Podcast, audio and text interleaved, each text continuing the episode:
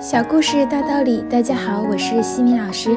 今天给大家分享的是哈佛家训经典小故事，故事题目是“锯掉经理的椅背”。麦当劳之父克罗克几十年前不过是芝加哥一家名不见经传的纸杯和卤金机械制造商，如今他已被企业界誉为没有国界的麦当劳帝国之王。克罗克不喜欢坐在办公室发号施令，他把百分之六十以上的工作时间都用于走动管理。通过到各公司、各部门进行实地考察，他会从中发现很多问题，然后及时加以解决。曾经有一个阶段，麦当劳公司面临严重的财务亏损。经过调查，克罗克发现是公司的各部门经理的官僚主义作风。导致了这一场危机。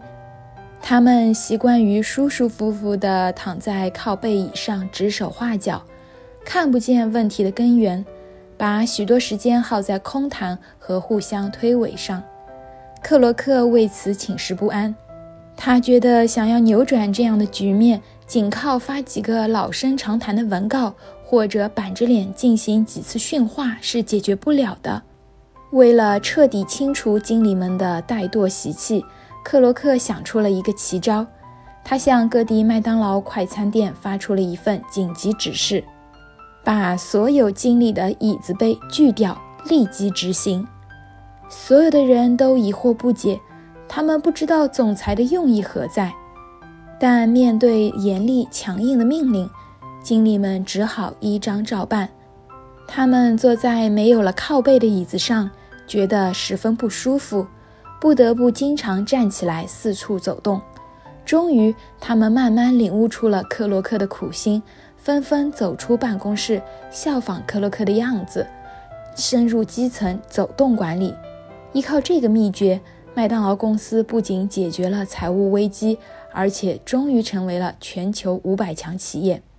哈佛箴言：有已被依靠的经理，不能将公司带向成功。